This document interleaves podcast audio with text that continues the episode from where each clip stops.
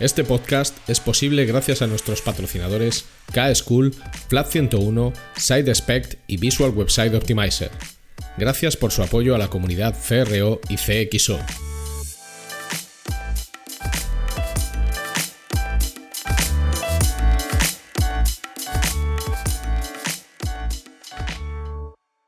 Mi nombre es Ricardo Tallar y estás escuchando CRO Café en español el podcast de referencia en CRO y CXO, donde hablamos con profesionales digitales de todos los rincones del planeta sobre nuestro trabajo, con el objetivo de compartir, entretener y aprender.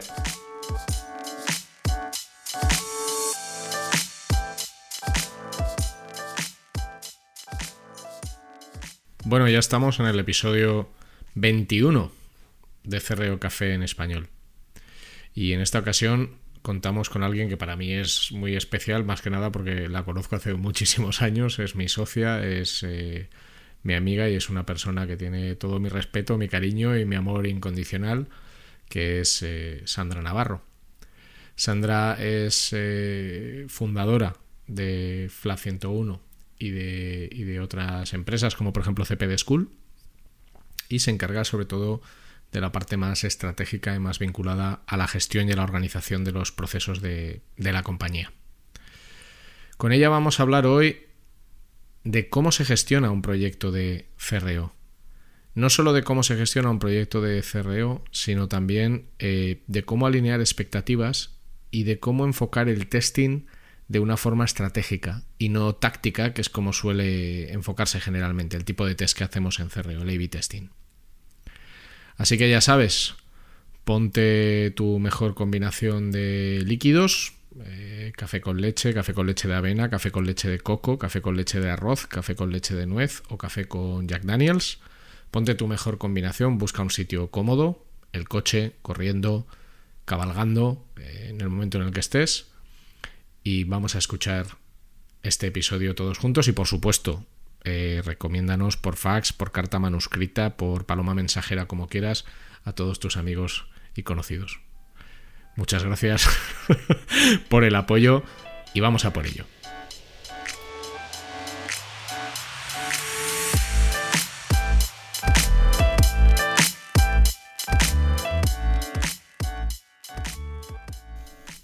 Bueno, hoy está con nosotros en CRO Café en Español Sandra Navarro, Bienvenida, Sandra. Muchas gracias, Ricardo. Encantada de estar aquí contigo. Bueno, me hace gracia porque, claro, es, es, eh, una invitada especial en el podcast, porque al final Sandra y yo trabajamos juntos todos los días, pero también es verdad que como siempre estamos hablando de, de trabajo y de otras cosas, pues una conversación como esta que vais a escuchar en el podcast no es lo que solemos tener. Y también me apetecía que viniera porque creo que puede contar cosas muy, muy, pero que muy interesantes para, para todos los que estáis ahí escuchándonos. Vamos a empezar por el principio y, un poco las preguntas que le hago a todo el mundo. Cuéntanos un poco quién eres, de dónde vienes, qué has estudiado, cuál es tu trayectoria profesional hasta que llegas a donde estás actualmente. Muy bien, bueno, pues yo de formación soy ingeniera industrial por la Universidad de Zaragoza. Me fui a, Holanda, a la Universidad de Delft, a hacer el proyecto fin de carrera y cuando estaba estudiando en, Delft Em, encontré trabajo en, Philips. Que todo el mundo que, va a, Holanda, muchísima gente, pues acaba trabajando allí, ¿no? En Philips. En Philips empiezo como ingeniera de hardware, pero muy pronto ya en mi carrera me empiezo a dar cuenta de que a mí lo que realmente me atrae y me motiva en el día a día de mi trabajo es la parte relacionada con la gestión de los proyectos en los que yo estaba involucrada. Entonces, poco a poco eh, voy virando a la faceta de gestión y paso a ser project manager liderando pues, proyectos, eh, proyectos técnicos de la industria de semiconductores, es decir, una cosa eh, muy diferente a lo, que, a lo que hago a día de hoy en FLA 101 y bueno, pues con proyectos internacionales por, por todo el mundo. Cuando quiero volver a Zaragoza, después de siete años eh, viviendo y trabajando en Holanda, se me plantea algo que a la gente que gestionamos proyectos siempre se nos plantea esta duda de, bueno, yo estoy gestionando proyectos de desarrollo de microprocesadores en esta industria, ¿puedo gestionar proyectos en otra, en otra industria? ¿no? Y la respuesta es que sí que se puede hacer, solo que te lleva un gran reciclaje, porque al final un project manager tiene que tener una visión transversal del proyecto y tiene que ser capaz de hablar las diferentes disciplinas de la gente que hay involucrada en los proyectos. Entonces ahí tengo que hacer un viraje profesional.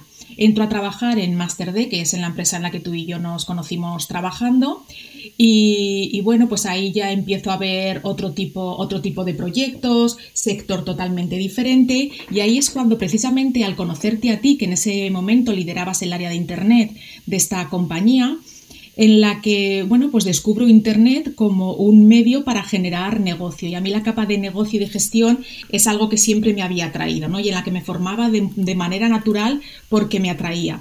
Entonces es en ese momento cuando empiezo a descubrir todo lo que se puede hacer en Internet y directamente me enamoro. Me enamoro de todo lo que tiene que ver eh, negocios en Internet. Digo, por Dios, no lo sabía, porque claro, no sabía que esto existía, pero yo había nacido para trabajar en esto, ¿no? Y ahora mismo me acabo de dar cuenta. Entonces, de nuevo, esto te lleva a tener que eh, volver a reciclarte, ¿no? Y el seguir desarrollándote en áreas que, que antes, pues no habías, no habías tocado. Yo especialmente, eh, como, bueno, como tú, como tú sabes, ¿no? Pues eh, a mí la parte que más me gusta es la parte de negocio, la parte de usabilidad, UX, research con usuarios, toda la capa que mezcla negocio y personas, a mí es lo que de manera natural me atrae y en lo que, y en lo que me encanta seguir aprendiendo, seguir testando y, y seguir desarrollándome. Entonces, bueno, no sé si me dejó algo, pero yo creo que un poco eso es lo que ha marcado mi trayectoria desde que estudié ingeniería industrial eh, que estudiaba hidráulica, construcción, termodinámica, etcétera, hasta el día de hoy que bueno, pues que trabajamos en FLA 101 optimizando negocios digitales. Esa sería un poco la trayectoria.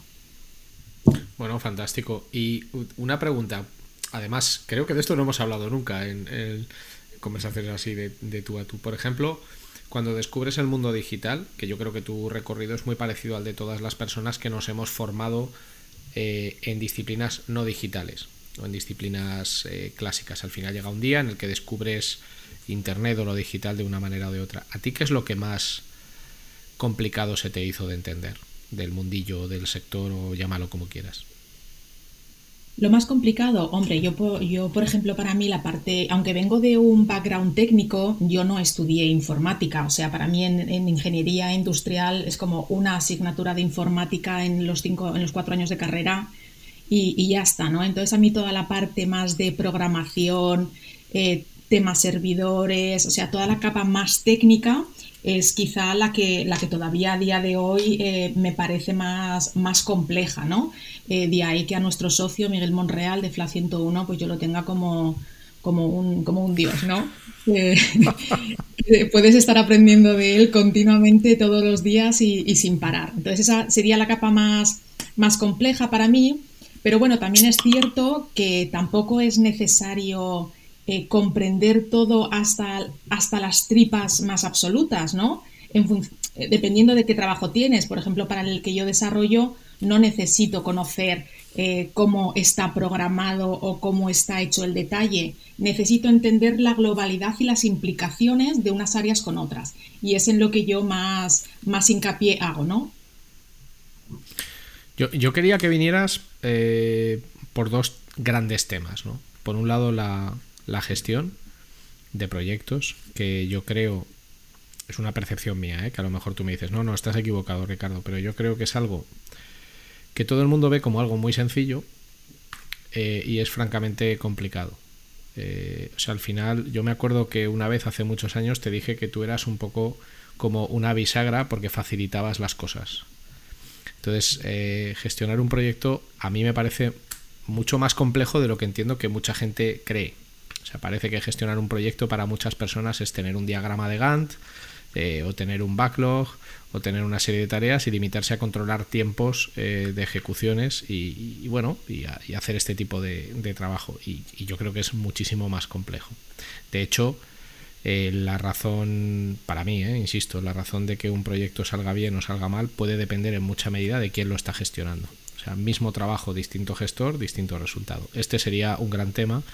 Y otro sería algo que a mí me parece muy interesante, que es uno de tus principales trabajos en, Flat, que es el testing, pero no el testing como lo entendemos tradicionalmente en CRO, sino el testing más enfocado a la optimización de negocios. Es decir, qué sucede cuando en un cliente nos encontramos con que no es que haya que testar una interfaz o un flujo de navegación, sino que lo que hay que testar es un modelo de negocio digital. Entonces, si te parece bien, hablamos de estas dos cosas. Eh, de la primera capa, ¿tú también tienes esa sensación de que a veces la gestión de proyectos hay muchas personas que la ven así como una cosa muy facilona hasta que se tienen que meter en ella?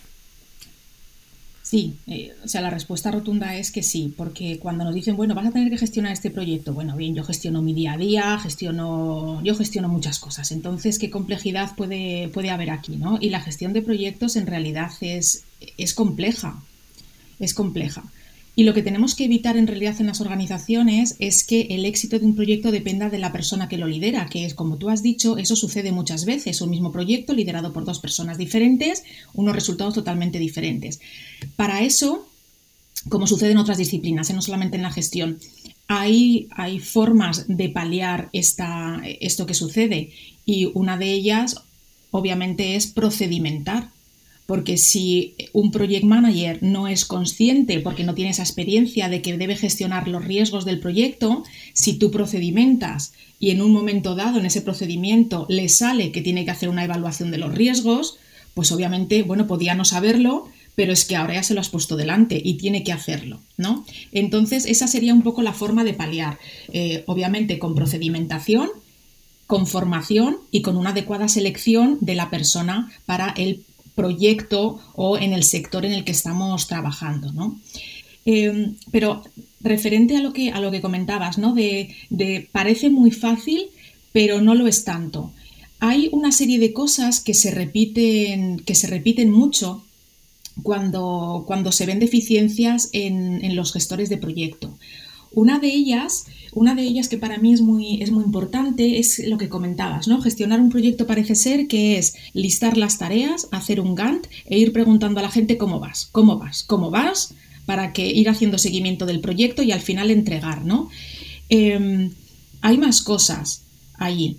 Hay como tres grandes, tres grandes olvidados, ¿no? Em, que me salgan ahora mismo. Para mí, uno de los más importantes es la gestión de stakeholders. Y me explico, yo cuando doy formación a muchos gestores de proyectos que se están certificando para, eh, ser Project Manager profesional, eh, les cuento esto y muchos se sienten identificados con que esto es así.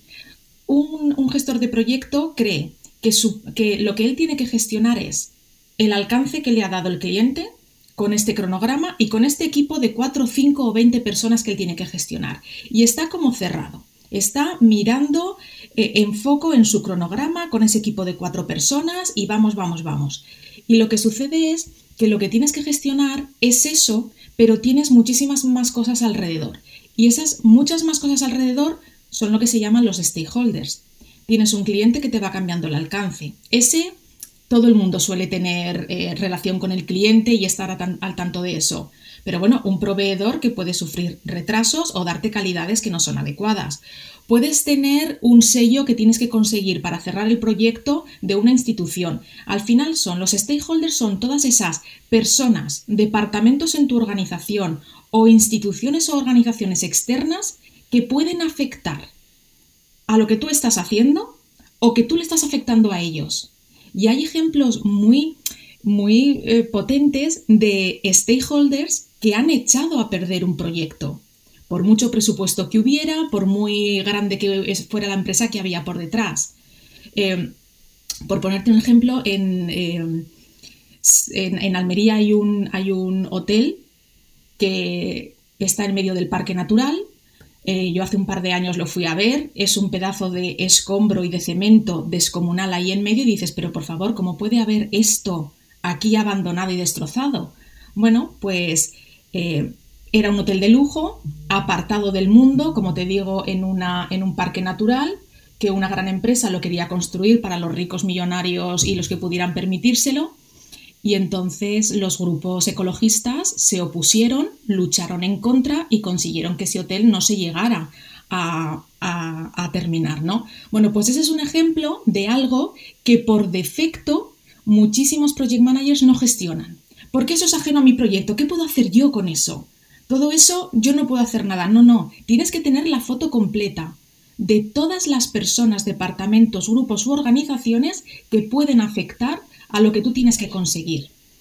Y este es el grandísimo olvidado. Y cuando tú pintas esa foto de todo lo que tienes que gestionar, es cuando la visión del project manager se abre.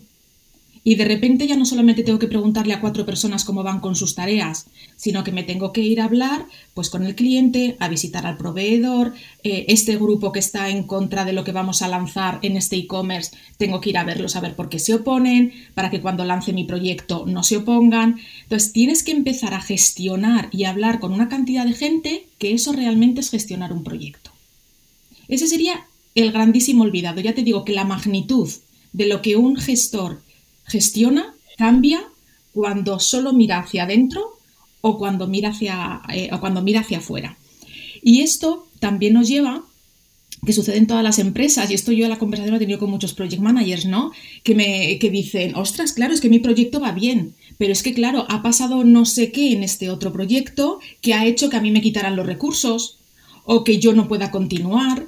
Eh, no es que mi proyecto vaya mal, es que van mal los otros y me afectan, ¿no? Y entonces yo al project manager que me dice esto le digo, no, si lo fácil es gestionar un proyecto, sin que el entorno ni la vida te mueva nada. Pero es que tú gestionas un entorno, o sea, tú, tú gestionas un proyecto en un entorno de proyectos, ¿vale? Entonces la gestión no es solo de tu proyecto, sino de la relación con otros project managers, para ver cómo van sus proyectos porque compartís recursos, con otros managers para ver si nos están asignando los recursos que nos van a ayudar o no nos van a ayudar. Entonces, tu trabajo no es solo gestionar este cronograma con este equipo de cinco personas, es gestionar el ecosistema entero. Y eso es complejo. ¿Y por qué es complejo? Porque entra el componente comunicación y el componente personas. Muy pocos proyectos fracasan por el componente técnico de los mismos. Fracasan por las relaciones humanas necesarias y de comunicación para que todos eh, nos aunemos y conjuguemos nuestras tareas para que las cosas salgan adelante. Entonces, el componente humano es uno que siempre que falla muchísimo y un grandísimo porcentaje de proyectos fallidos, si tú echas hacia atrás cuál fue la causa raíz del problema, es un problema de comunicación, es un problema entre personas. Entonces, es complejo, ¿vale? Y luego otros, otros dos grandes olvidados, ¿no? Eh, una es la gestión de riesgos. Me he encontrado a muy pocos, muy pocos project managers que se pongan a pensar qué puede ir mal en el proyecto. Pueden pensar que puede ir mal, pero que luego tengan una forma estructurada de pensamiento para decir, bueno, pues esto puede ir mal, ahora voy a hacer esto para evitarlo. Y si, y si llegara a suceder, haría esta otra cosa para paliar el efecto que va a tener. Esto es una gestión de riesgos estructurada con unos planes, eh, con, unos planes para mitigar el riesgo y otros planes de contingencia para el riesgo. Esto lo he visto eh, en, muy pocos, en muy pocos profesionales, eh, dependiendo de qué tipos de, proyectos. ¿no? Cuando estamos hablando de proyectos, por ejemplo, en esta época ¿no? que te contaba que trabajaba en proyectos industriales, con proyectos de muchísimos millones de euros, obviamente la gestión de riesgos es que no había un proyecto que se ejecutara si no había una gestión de riesgos estructurada y aprobada, ¿no? Pero en estos proyectos en los que nos movemos nosotros, que son mucho más dinámicos, rápidos, es como que, bueno, pues si sale algo mal, yo ya haré esto, ya haré lo otro, ya improvisaré. Y no, y, no hay que improvisar, ¿no? Hay que tener las cosas muy bien pensadas. Y bueno, y luego otra cosa que es muy importante para los project managers, este no es un gran olvidado, pero sí que es importante tenerlo en cuenta, es que tienen que entender tienen que entender lo que se está creando y lo que está sucediendo dentro de su proyecto. Un gestor no es simplemente ¿cómo lo has hecho? ¿Lo doy por cerrado o no lo doy por cerrado? ¿No? Tiene que entender, tiene que poder hablar con el diseñador, tiene que poder hablar con el que está haciendo research, con el programador. Obviamente él no va a ser un experto en la materia de todos, pero tiene que entender qué es lo que están haciendo y si realmente lo que ellos están haciendo encaja con lo que el cliente espera obtener, porque esa es su principal labor, tener la visión global y ser como el representante del cliente a nivel interno. Poderle decir a la persona de research, oye, mira, eh, no sé exactamente cómo lo hacéis, pero el resultado que me estás contando que vamos a conseguir no es exactamente lo que me dijo el cliente que esperaba. O en mm. desarrollo, obviamente yo no puedo validar el, validar el código, pero me he metido en el entorno de pre yo hago este flujo y no era lo que el cliente quería, ¿vale? Eso sí que lo tiene que hacer el project manager. No es que se esté metiendo en el trabajo de nadie, sino que él vela por la foto global.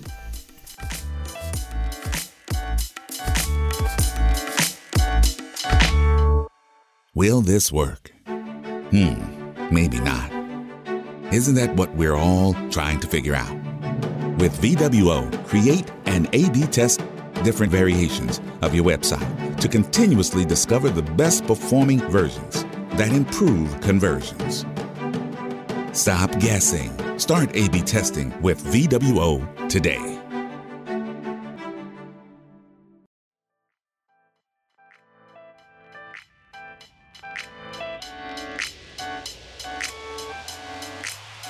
Claro, es lo que te, al final es quien tiene o quien debería tener una visión integral y por lo tanto es quien en realidad se fija en el proyecto, no en quién pertenece el proyecto o en quién está trabajando en el, en el proyecto. Un mal, un mal muy endémico, a mí me lo parece, o sea, un mal muy endémico en, en, digital es que mucha gente vincula la gestión de proyectos al uso de determinadas herramientas, ¿no? Pues parece que gestionar un proyecto pues es tener un Trello o es tener una Sana o es tener un Jira o un Monday o cualquiera de las aplicaciones de gestión de proyectos que hay. Para ti, sobre todo habiendo vivido eh, la experiencia de muchos años trabajando en una gestión de proyectos más tradicional, ¿cuáles son las peores prácticas que has visto en el mundo digital? Es decir, eh, ¿dónde están eh, los principales puntos de mejora en la gestión de un proyecto digital o qué es lo que quizás se hace menos bien y cómo deberíamos arreglarlo? Vale. Bueno, yo creo que mm, como mencionabas, ¿no? Me has mencionado el tema de las herramientas, si quieres eh, comentamos ese, ese, punto, ¿no? Porque sí que es cierto que, que las herramientas, o sea, yo, yo siempre digo que, que, las herramientas están a mi servicio y que yo no, no estoy al servicio de las herramientas. Entonces, una mala práctica que yo he visto en muchos proyectos es que realmente el equipo, las personas y el gestor están al servicio de lo que la herramienta necesita eh, tener eh, como alimentarla, ¿no? Para que dé el resultado que alguien ha definido que debe de, tener, que, la información que debemos tener, ¿no? Entonces, cuando esas herramientas están eh, forzando hábitos que no son productivos en el equipo, para mí eso es un problema. Y bueno, pues hay, hay, empresas que sí que, sí que tienen eh, cierta, bueno, pues porque ya tienen una, serie de herramientas contratadas o unos procesos definidos y, hay que hacer las cosas así, ¿no? Pero yo siempre mi reflexión ahí es eh, que nos tenemos que ir cuestionando de vez en cuando si las herramientas que estamos usando en el proyecto están a nuestro servicio para ayudarnos a ser más eficientes, más rápidos, eh, trabajar mejor como equipo, dar mejores resultados, proporcionar mejores informes, están a nuestro servicio o nosotros estamos al servicio de las herramientas. Y si nosotros estamos al servicio, hay que cambiar. Porque el mundo está continuamente cambiando. O sea, no nos enroquemos con que tenemos que usar esa herramienta o esta otra. Y luego también lo que sucede es que muchas veces le pedimos a una herramienta que solucione nuestros problemas de gestión. Y eso no hay ninguna herramienta que te lo vaya a hacer. Es decir, quiero una herramienta que me diga cómo debo asignar los recursos a los 20 proyectos que tengo activos al mismo tiempo.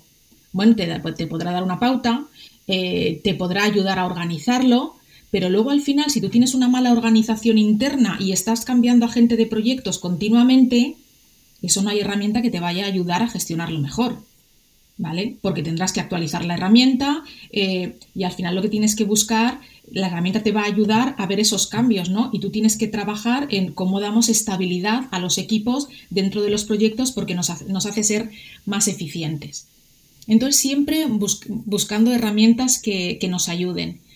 Y luego me, comentabas, ¿no? Lo de malas prácticas en, nuestro sector. Bueno, ahí tengo una, anécdota que me gusta, que me gusta, me gusta contar, ¿no? Dale, dale, dale. Eh, porque una vez una, empresa, ¿no? Pues nos contrató para sacar adelante un proyecto, un proyecto que debía ser, eh, era el desarrollo de un e-commerce, lo dejamos ahí sin dar más detalles, tenía que estar hecho en tiempo récord porque en tres meses lo teníamos que, sacar a, a producción y, bueno, cuando estábamos hablando con el product owner dentro de la compañía, nos dijo que el proyecto lo teníamos que llevar a cabo de manera ágil, ¿no? Entonces, claro, cuando nos habían puesto encima de la mesa la descripción del proyecto, yo le dije, bueno, mm, ¿cómo vamos a gestionar esto de manera ágil? Mm, no lo sé, pero tiene que ser ágil, porque en esta empresa, si no es ágil, no se acepta ningún proyecto.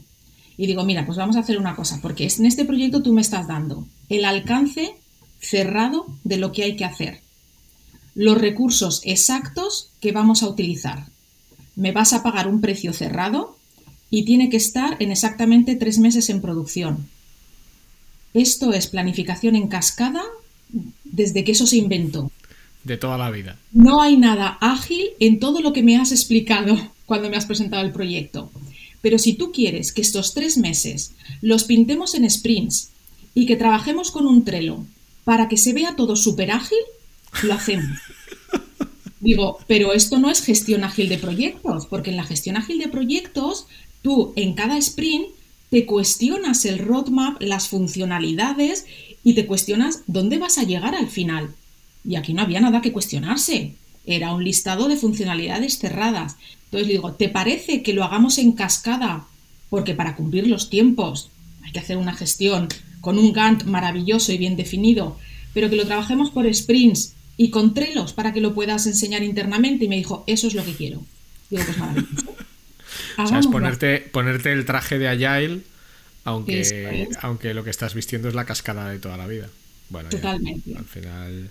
Oye, y en, y en los proyectos de CRO, que son muy singulares, porque sobre todo yo creo que la principal dificultad con la que nosotros eh, jugamos en los proyectos de CRO es algo que yo le digo mucho a los clientes, es hoy yo no sé decirte qué va a pasar dentro de seis meses. Entonces, como yo no sé decirte qué va a pasar dentro de seis meses ni cómo vamos a ir en la consecución de resultados, porque si te dijera que lo soy, que lo sé, te estaría mintiendo. Eh, hay un componente alto de cambio y de incertidumbre. Entonces, desde el punto de vista de, la gestión, eh, ¿cuáles son para ti las características principales en, la gestión de un proyecto de CRO? Hombre, para mí esa es una gestión de proyecto ágil, pero, pero de libro, ¿no? Pero de eh, verdad.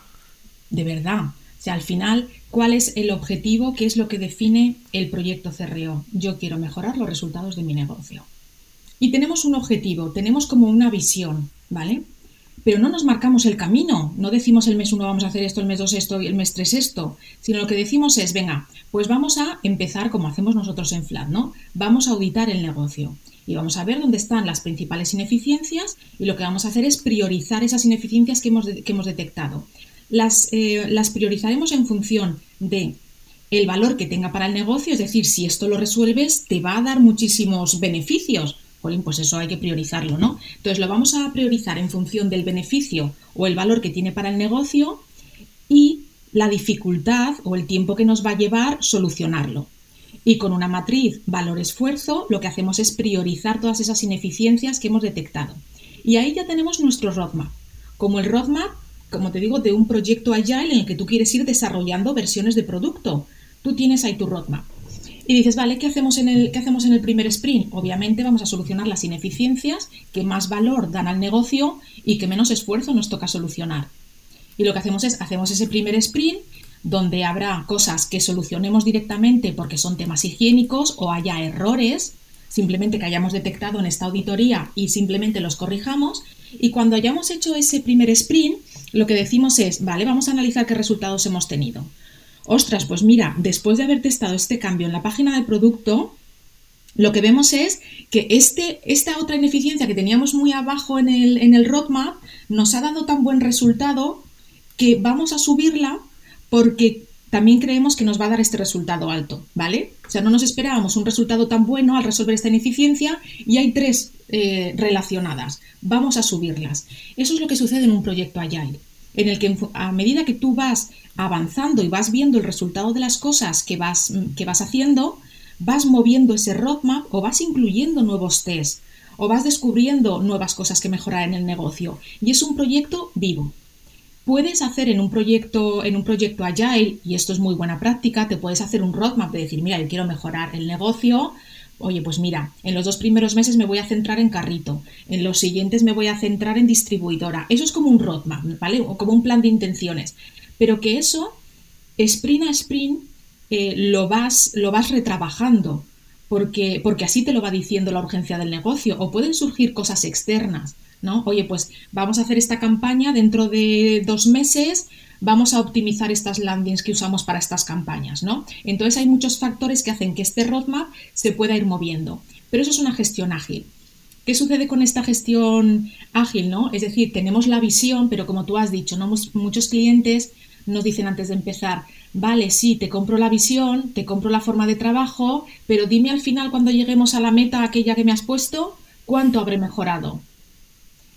Y es como, bueno, pues yo antes de entrar en tu negocio, me es hmm. complicado decírtelo, porque yo no sé cómo está montado, yo no sé cómo de complejo va, va, a ser hacer ciertos cambios, que en algunos negocios son muy sencillos de hacer y según cómo lo tengan montado técnicamente, hay negocios en los que hacer el mínimo cambio implica eh, un trabajo descomunal, que eso es para hacerse otra, reflexión, ¿no? Entonces, hay veces que a nosotros se nos pide eh, el dar ese dato, ¿no? El, vale, pero te tienes que comprometer conmigo a unos resultados. Y es altamente complicado hacerlo, ¿no? Al final es, es casi hagamos un acto de fe entre los dos o pongámonos una visión y un objetivo y cuanto más nos acerquemos a ese mejor, ¿no? Pero como tú dices, no tenemos una bola de cristal para poder comprometernos con unos resultados exactos de mejora. Bueno, y que además hay muchísimas variables que tú nunca controlas eh, durante. Es lo que acabas de decir tú, y precisamente de ahí la necesidad de que la gestión de un proyecto de CRO sea agile de verdad tú no puedes controlar, por ejemplo, que de repente por una circunstancia del mercado como estamos viviendo ahora, pues no haya microchips y por lo tanto no se puede fabricar y como no se puede fabricar eh, no puedo vender, que también tiene que ver con lo de los stakeholders que decías antes.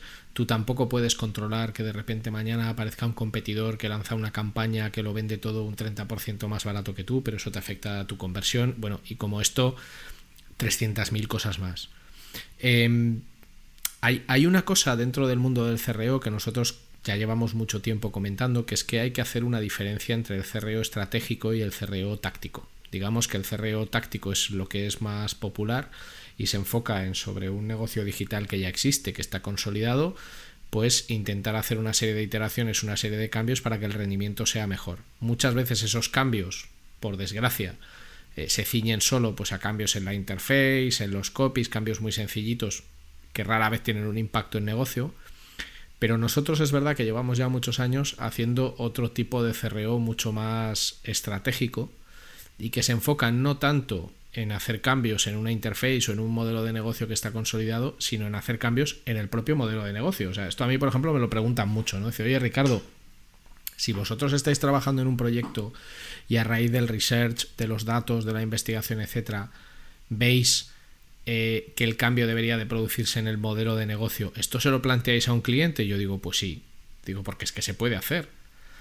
Se puede hacer. O sea, tú puedes hacer que el test o que el CRO no vaya contra una página de producto en la que te limitas a vamos a cambiar las fotos, vamos a cambiar el mensaje, vamos a cambiar el layout, sino a que hagas un test real sobre efectivamente cuál es el, el cambio que se puede esperar pivotando un modelo de negocio, cambiando un modelo de negocio, que es una cosa bastante arriesgada, lógicamente, y que tiene pues muchas implicaciones y puede no ser sencillo, pero que se puede, que se puede hacer. Por eso nosotros ya no empezamos a hablar tanto de CRO en algunos casos como de, como de BXO, ¿no? que hablábamos ayer, que eran las siglas de Business Experience eh, Optimization, más allá de, de Conversion Rate Optimization. Háblame un poco de este tipo de proyectos, o sea, cuando una empresa eh, o un proyecto debería de empezar a considerar, oye, vamos a hacer un test no sobre la interfaz de lo que ya vendo o sobre el sistema que ya tengo montado, sino sobre mi propio modelo de negocio. ¿Cuándo debería hacerse esto? ¿Por qué debería hacerse? Y sobre todo, eh, ¿cómo? Bueno, aquí lo que nos solemos encontrar en los proyectos es que los clientes llegan a esa conclusión de una manera natural acompañada, un poco de nuestra mano, ¿no? Eh, un ejemplo muy claro es un cliente que ya tenemos en FLAT desde hace varios años, en el que nos contrató para llevar un proyecto CRO, pero los comienzos son siempre como que te dejo entrar, pero solo te dejo entrar hasta el recibidor de mi casa, ¿no? Y, lo que nos dijeron es, mira, yo quiero que me ayudes a optimizar los resultados de mi negocio, este proceso en concreto de contratación, pero tu scope es que me ayudes a optimizar esta landing.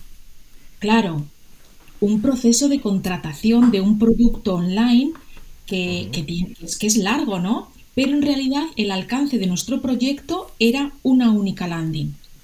Bueno, perfecto, tú me dejas entrar hasta el recibidor, no te preocupes, yo te voy a dejar el recibidor maravilloso, ¿no? Y bueno, pues se analizó, se encontraron ineficiencias y llevamos trabajando eh, y estuvimos trabajando en mejorar esa, esa landing. Y claro, se consiguieron resultados, ¿no? Pero empieza a pasar el tiempo y empiezan a decir, claro, cada vez al final tiene, tiene un techo, ¿no? El, estar, intentar mejorar una, una, una, landing es como mejorar pues la interfaz, ¿no? Eh, entonces, acabas tocando techo, ¿no? Te vas acercando cada vez más al techo y el cliente nos pregunta, vale, ¿cómo podemos mejorar más? Claro, si yo quieres que te mejore más, déjame ver más cosas, ¿no? Ábreme el proceso completo de contratación. Eh, déjame que yo te proponga. Al final es una cosa, a mí es un concepto que me gusta mucho, que es el Pain Driven Design. Es el diseño eh, como guiado por los momentos de dolor de los usuarios, ¿no? como, déjame ver todo tu proceso completo, déjame ver dónde están esos puntos de dolor, que son esas ineficiencias de las que hablábamos antes, y vamos a interactuar ahí. Y es cuando comienzas a ver el proceso completo, imaginemos que este proyecto del que estamos hablando, pues es un proceso de contratación de un servicio bancario, ¿vale? Y entonces, claro, llega un punto en el que tú te tienes que identificar como, como persona, ¿no? Pues, oye, yo la que estoy haciendo el proceso soy Sandra Navarro. Y me dicen, vale, demuéstramelo. Bueno, pues a lo mejor le tengo que eh, escanear mi DNI, mandar un documento impreso, eh, adjuntarlo a un correo, vale, y yo de repente digo, esto es un grandísimo punto de dolor para un usuario. Esto es lo que tenemos que mejorar si realmente tú quieres mejorar el proceso completo de contratación, ¿vale? No, la, inicial está bien, pero es que una vez que empiezan, este es un grandísimo punto porque es un punto de desconexión, ¿no? Bueno, pues para eso hay entidades bancarias en las que ya hacen un reconocimiento facial, ya hay como tecnología que ha resuelto este punto de dolor. Entonces ahí cuando eh, tú haces la recomendación en este proyecto CRO, deberíamos este paso de tu proceso cambiarlo y automatizarlo, poner otra tecnología, ¿no? Entonces lo llevas en esa dirección, claro, ellos se dan cuenta, ya, ostras, pero es que para hacer este cambio yo tengo que meter a tecnología, tengo que meter a legal, tengo que aprobarlo con marketing y con dirección, claro, porque estás optimizando tu negocio completo, no estás optimizando una interfaz. Pero si resolvemos este punto de dolor, la conversión eh, va a aumentar muchísimo.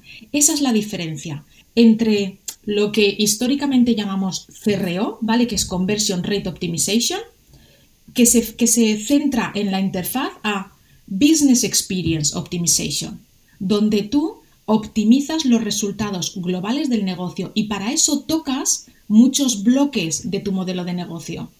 Y en este caso estaría, con este ejemplo estaríamos tocando un bloque eh, que es un paso del proceso que implica cambios tecnológicos, pero también implica, como digo, muchos cambios legales, de seguridad, etc. Tienes que mover a mucha gente. Y de eso va este cerreo más estratégico, ¿no? En el que no nos da miedo mover cimientos en la empresa, porque nuestra obsesión y nuestro objetivo es que los resultados finales, la cuenta de explotación final del negocio, sea mejor.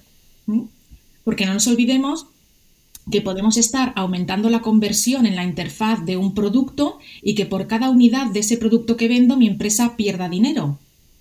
Por lo que sea, porque los gastos logísticos son muy altos, porque necesitamos un equipo de atención al cliente extremadamente caro para realizar esa compra. Entonces, no nos centremos únicamente en que nuestra interfaz, nuestro ecosistema digital venda más, sino que tengamos la visión de que quizá para tener más beneficio lo que debemos es eh, minimizar también los gastos que implica abordar el negocio de una determinada manera. Claro, quizás aquí lo que sucede también es que, decir, cambiar algo que ya existe a nivel de interface, eh, lo que sería un test tradicional, un A-B test tradicional, bueno, pues es, es accesible, es fácil. Para cambiar un modelo de negocio, para hacer este tipo de pivotaciones, hombre, ya esto es sesudo. Es decir, esto no lo decides en dos telediarios, es una cosa sencilla, es algo que además, sobre todo en las organizaciones grandes, porque yo lo vivo contigo, requiere de mucha conversación, porque nadie decide hacer un cambio radical en cinco minutos. O sea, si nosotros como empresa en FLA 101 ya debatimos de todo hasta la extenuación, pues imagínate si estás manejando un bicho enorme de 20 o de 30 mil personas o un negocio que tiene mucha, eh, que tiene mucha atracción. Eh, pero por ejemplo, hay una cosa, una tendencia positiva que yo estoy viendo en las compañías es que inicialmente, porque nosotros ya llevamos muchos años con esto del CRO, inicialmente cuando nosotros trabajábamos con profesionales que se dedicaban a esto dentro de las compañías, eran un equipito aislado y pequeño dentro de un departamento. A veces estaban en el departamento de IT, otras veces en el departamento de Internet, que lo llamaban como sea, ¿no? Pero a día de hoy lo que vamos viendo es que la responsabilidad de los equipos CRO cada vez va alineada mucho más con departamentos y dirección de marketing, marketing y comercial, que yo creo que es una buena práctica porque tú necesitas al director de marketing y al director de estrategia para hacer este tipo de cambios en la organización. No lo puede hacer un equipito aislado dentro de un departamento técnico. Necesitas estar muy de la mano. Y cada vez más se ve que los, que, los roles ¿no? de responsabilidad de estos equipos recaen más sobre o directores de digital, obviamente, o directores de marketing o equipos combinados. ¿Tú crees que el, que el, futuro del CRO realmente es esta especie de división que estamos pintando, en la que va a haber unos cambios mucho más eh, tácticos mucho más enfocados a ayúdame a explotar mejor lo que ya tengo sin hacer grandes cambios de modelo. Y por otro lado, voy a testar, voy a probar, a probar de verdad y a testar de verdad eh, mi modelo de negocio para que, para que mejore y evolucione. Bueno, yo creo que son, como tú has dicho antes, son proyectos que siguen la misma línea, pero que tienen velocidades diferentes. Porque yo en un mes te puedo hacer cinco test de interfaz pero a lo mejor en un mes mm, solamente he conseguido lanzar un test más estratégico, ¿no? Y además estos test tan estratégicos, hay muchas veces que es recomendable hacerlos con lo que se llama una validación temprana, es decir, antes de invertir en desarrollar toda la funcionalidad, voy a hacer cosas que me confirmen que esa es la funcionalidad que yo tengo que desarrollar. Entonces también es otro tipo de test, no siempre tiene que ser un test A-B, ¿no? Existen, eh, existen otra tipología, podemos testar con, con, usuarios, podemos hacer microtesting, podemos hacer entrevistas para extraer información, es decir, hay muchas, hay muchas técnicas, ¿no? Entonces son como dos proyectos de optimización que pueden ir en una organización totalmente en paralelo y que yo creo que el más estratégico lo que hace es eh, que permea cosas a testar en el táctico. Es decir, en, esto que hemos dicho, ¿no? Proceso de contratación de un producto bancario. Yo de repente llego a la conclusión de que sí, tengo que meter una tecnología, porque ya lo he hecho una validación temprana, la hemos probado con el sistema que tienen otros bancos, es intuitiva, es fácil, lo implementamos, ¿vale? Y entonces una vez que se implementa, esto, esta parte del proceso se le pasa al equipo de cerreo táctico, ¿vale? Ahora tú, mejóralo. Porque una vez que sale esa producción no está perfecto, lo tenemos que seguir mejorando. Pero en esa mejora de esa interfaz, de ese paso que hemos cambiado en este proceso, ya no es necesario que estén estas competencias más estratégicas, sino que el equipo más táctico empiece ya a hacer ese fine tuning que se llama de la interfaz para dejarlo en el estado óptimo. Y eso ya pasa a ser, de nuevo, pues el status quo de, de nuestro proceso. Entonces yo creo que lo que trabaja una va permeando en la otra.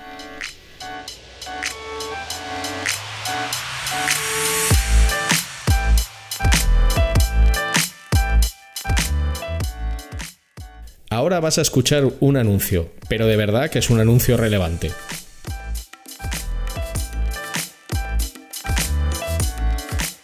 Conviértete en un experto en CRO y dedícate a una de las profesiones más demandadas del momento. El máster de CRO de K-School, con un claustro de profesores especializados en conversión y negocios digitales, es la formación que estás buscando.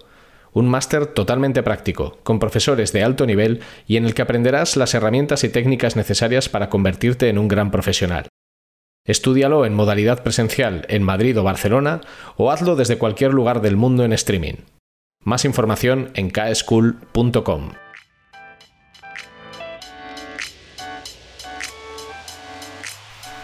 Eh, para que nuestros oyentes lo entiendan, ¿me puedes contar algún ejemplo de esta validación temprana? Algún caso en el que, bueno, si no puedes citar la empresa, pues no la cites, pero digas, bueno, mira, este es un ejemplo claro de validación temprana y esta es pues la utilidad que tuvo para esta compañía y, la importancia que tuvo a la hora de, pues, de dibujar sus procesos o a la hora de mejorar. Mm. Bueno, pues hay un proyecto que, me gusta, que me gusta mucho cómo se hizo la validación temprana, porque creo que ahorra muchísimo dinero a las compañías. Es una app de medios que quería dibujar el roadmap, ¿no? El, el roadmap a dos años de las funcionalidades que teníamos que ir implementando en esta, en esta app. Para llegar a la conclusión de qué, de qué funcionalidades se iban a implementar, bueno, pues se hizo un, obviamente un análisis de la app actual, se hizo un benchmark, pero un benchmark tanto de apps competidoras como de apps relacionadas que pudieran tener funcionalidades que a nosotros nos fueran de interés se hizo este benchmark y, luego, y luego lo que se realizó eh, fue una sesión de coworking con todos estos stakeholders que te he contado antes que son tan importantes. Porque era, era, la evolución de una app muy importante dentro de una organización. Mucha gente en la organización tenía ideas de lo que debería haber en esta, en esta app y lo primero que se hizo fue escuchar a toda esa gente que llevaban eh, de media 30 años en el sector y que obviamente tienen cosas muy interesantes que decir acerca de cómo tiene que evolucionar pues, eh, un producto de, estas características. ¿no? Y, seguramente nadie, y seguramente nadie les habría preguntado hasta entonces, a muchos de ellos. Obviamente, y es que les, les encantó y lo que haces es que se sumen al proyecto de manera inmediata, que aunque no forme parte de, su día a día, se sienten parte de la evolución que está teniendo este producto digital en su compañía. Entonces se, hizo, se hicieron unas sesiones de, de co-creación con ellos eh, en los que bueno, pues dibujamos unas protopersonas, eh, dibujamos el día a día de, estas, de, esta, de estos usuarios, estas protopersonas, y empezamos a pensar en su día a día, en sus momentos vitales, qué funcionalidades o cosas les podía ofrecer nuestra app que fuera interesante. Y así hicimos como la extracción de todo el backlog de funcionalidades que tendríamos que implementar en, en esta app. Y de nuevo se priorizó, ¿no? Con la misma matriz que hemos dicho antes, pero aún así eran muchas.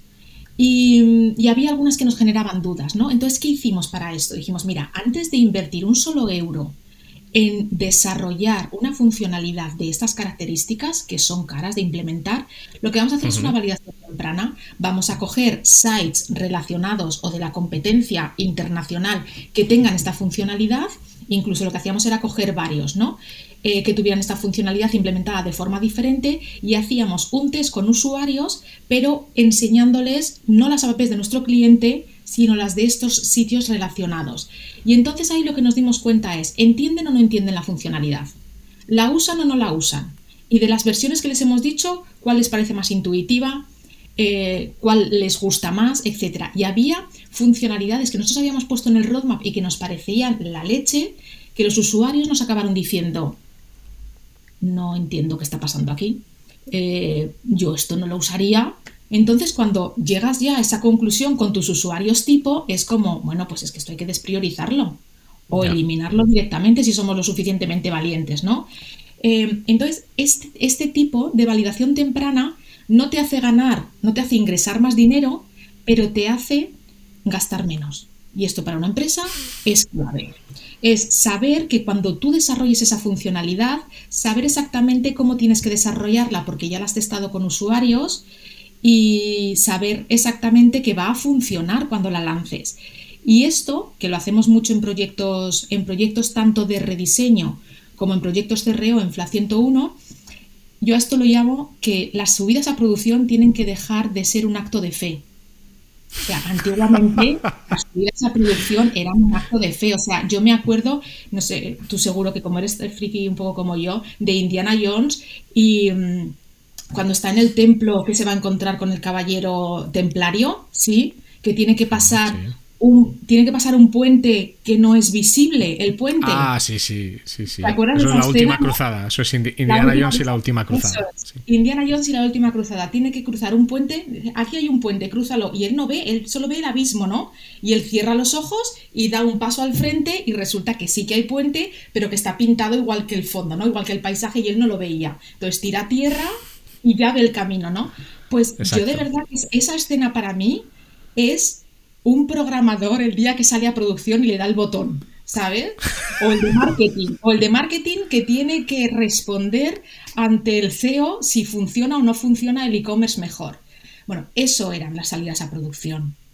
Y, había muchísima gente eh, que no dormía ese día.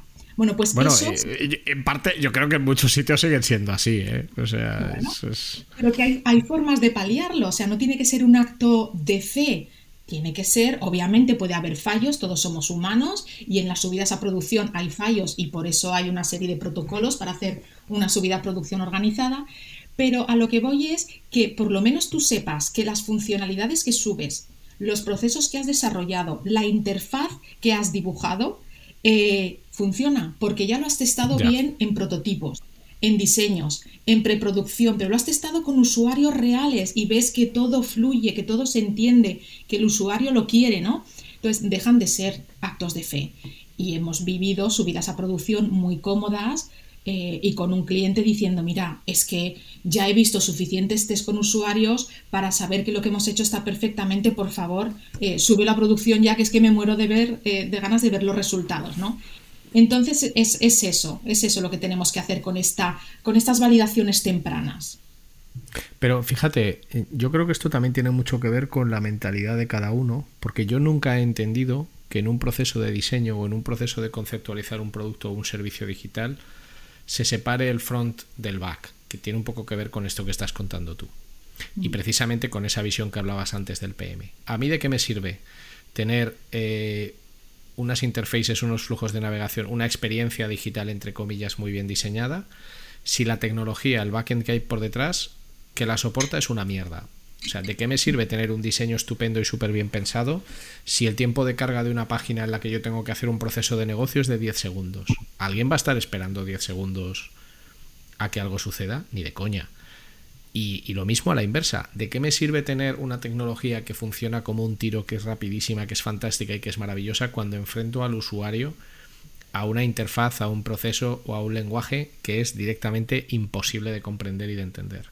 Y a mí siempre me ha mm. llamado mucho la atención y, por eso yo creo que nosotros, con esa mentalidad holística de ver el, el, problema en su conjunto, hemos podido hacer cosas muy interesantes con muchas empresas, siempre me ha llamado la atención que estos dos mundos se hablen tan poco.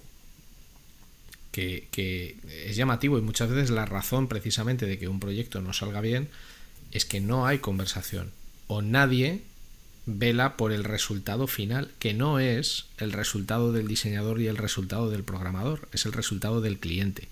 Y por ese es por el único por el que no vela nadie.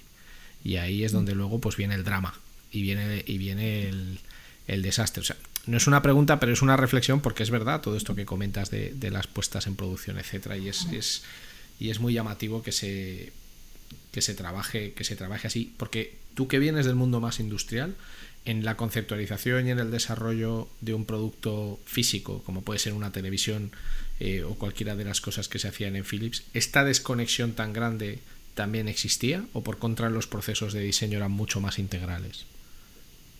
Bueno, siempre hay cierta, cierta desconexión. En ese caso nosotros teníamos eh, el hardware y el software, ¿no? Unos, unos hacen el hardware, otros hacen el software y bueno, luego tienes ahí un poco que, combinarlo, que combinarlo todo, ¿no? Siempre existe cierta, cierta desconexión, pero lo que necesitas ahí es siempre, como tú has dicho, un rol que, vele por la totalidad. Y esto enlaza muy bien con lo, con lo que hablábamos al principio de la conversación, con el rol de project manager que tiene que hacer en parte esa labor, en parte, ¿vale? Porque luego hay otros perfiles. Para mí el project manager representa al cliente dentro del proyecto. Es lo que te he dicho antes. Si ya tenemos un entorno de preproducción y yo voy haciendo el proceso tal cual acordamos con el cliente que debíamos hacerlo y de repente hay un, hay un paso que no devuelve el output que debería devolver o la respuesta o me lleva a una página incorrecta, ostras, yo, yo, ya, yo ya puedo reportar ese error, ¿no? No voy a poder entrar al detalle de por qué funciona así, pero yo tengo que velar por la visión del cliente. El project manager ahí es muy importante. Luego ya cuando entramos en, proyectos más técnicos, nosotros por ejemplo también teníamos lo que llamábamos el System Architect. El vela por la integridad del sistema que estamos construyendo, ¿no? Por lo que decimos el software y el hardware, un poco por la integridad del sistema. Pero bueno, quizá no sea tan, no sea tan necesario ¿no? en este tipo de proyectos, pero porque creo realmente que el project manager puede hacer ese, e, es ese filtro, ¿no? Ese filtro de esto no puede llegar a cliente porque yo ya sé que está mal, que no está funcionando según sus especificaciones. Y obviamente lo ideal es que estos equipos hablen, ¿no? Y que en realidad cuando las cosas estén implementadas, no solo lo testé el project manager, sino que lo testé el diseñador que ha trabajado en el proyecto, lo testé el propio programador, eh, incluso que haya, pues eso, equipos de QA, equipos eh, de testeo que estén validando todas las funcionalidades que hemos definido para el cliente que vamos a implementar y cómo tienen que implementarse. Bueno, pues eh, yo creo que con todo esto que nos has contado probablemente la foto de lo que es el CRO o de lo que es este concepto del BXO eh, haya calado en algunas de las personas que nos escuchan. Y seguro que mucha gente se ha sentido identificada, sobre todo porque yo creo que una parte importante de nuestro trabajo es la gestión de expectativas. Y la gestión de expectativas tiene mucho que ver con la gestión del propio, del propio proyecto en sí. Y que no sea un commodity, que no sea una cosa hecha. Em, bueno, se me ocurren un montón de cosas más que preguntarte, pero por ir concluyendo, eh, suelo pedirle a todo el mundo que pasa por aquí que recomiende a las personas que nos escuchan recursos, libros.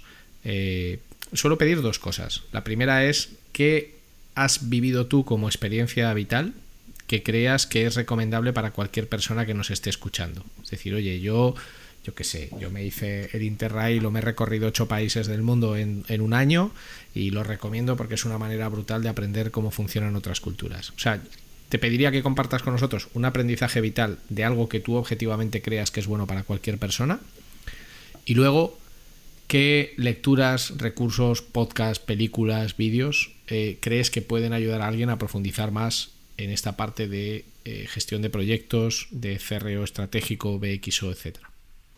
Vale, bueno, pues la experiencia vital que para mí ha sido más relevante es cuando dejo mi casa eh, para irme a hacer el proyecto fin de carrera y me quedo trabajando siete años en Philips.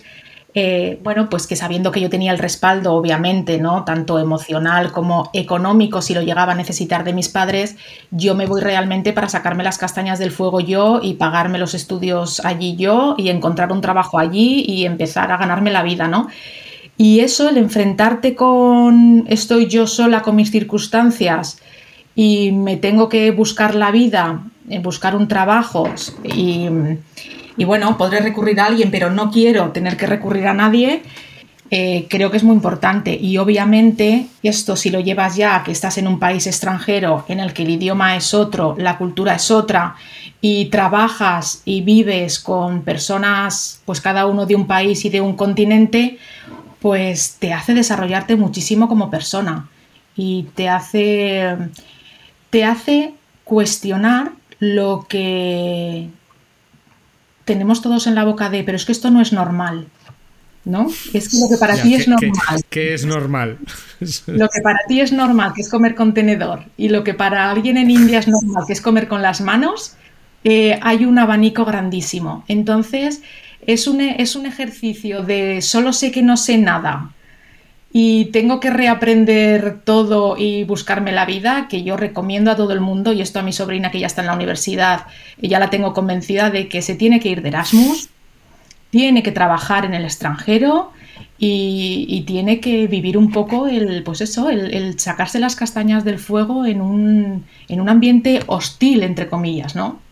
Y para mí esa ha sido una experiencia vital buenísima, buenísima porque no me trajo más que, más que cosas positivas. Se pasan malos momentos, como todos sabemos, pero el crecimiento es tan grande que es absolutamente recomendable. Esa sería la, la experiencia vital.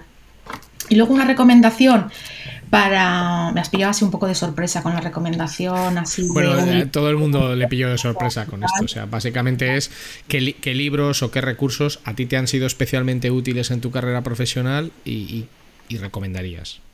Pues mira, yo os voy a recomendar uno que no, va, que no es nada técnico, que va mucho más a la capa personal y que además a ti te lo recomendé hace algunos años y creo que te, gustó, que es el libro del esencialismo de Greg McNewan. Este libro lo que te dice es que tú, con el tiempo que tienes en tu vida, que es limitado, puedes hacer lo que quieras, ¿vale? Pero no puedes hacer todo lo que quieras. Entonces, coge esa energía y ese tiempo Identifica bien cuáles son las cosas en las que tienes que dedicar tu esfuerzo, tu vida y tu energía y dedícate solo a esas. Y vas a conseguir unos resultados muchísimo mejores si te dedicas a unas pocas cosas con toda tu energía que si picoteamos de 8.000 cosas. Porque no podemos llegar a todo. Entonces, esto de verdad, eh, este libro a mí me gustó, me gustó muchísimo porque es la búsqueda disciplinada de, de cada vez enfocarte en menos cosas. En menos cosas mejor orientadas hacia un fin que realmente te aporte. Y lo recomiendo a todo el mundo porque esto ayuda mucho en el enfoque profesional porque nos picoteamos mucho, miramos muchas cosas y al final tenemos que centrarnos, centrarnos en qué es lo que queremos conseguir y en qué dirección queremos avanzar. Y te ayuda a decir a cosas que no. Bueno, pues ya sabes que, muchas veces llegas a un punto profesional en el que todo el mundo te propone hacer muchas cosas, tiene que, llegar, tiene que llegar un momento en el que digas, te lo agradezco, pero no, porque quiero ir en esta dirección. Si empiezas a coger todo lo que te encuentras por el camino, pues al final no llegas a ningún sitio relevante en ninguna de las líneas en las que has estado trabajando y es frustrante. Sí, sí, doy fe que es un libro muy útil. Como hubieras dicho, doy fe que es un libro muy útil. Bueno, pues hasta aquí hemos llegado. Muchas gracias por tu tiempo, por estar aquí con, nosotros. Espero que hayas estado a gusto y te lo hayas pasado bien. Yo súper a gusto. aunque un poco ya nos conocíamos. Ya te digo. Ya, sí, sí. y bueno, eh, espero que haya una segunda oportunidad que seguro que podemos hablar de, muchísimas eh, más cosas. Así que muchas gracias por tu tiempo y por estar aquí y a seguir optimizando. Gracias a ti por invitarme.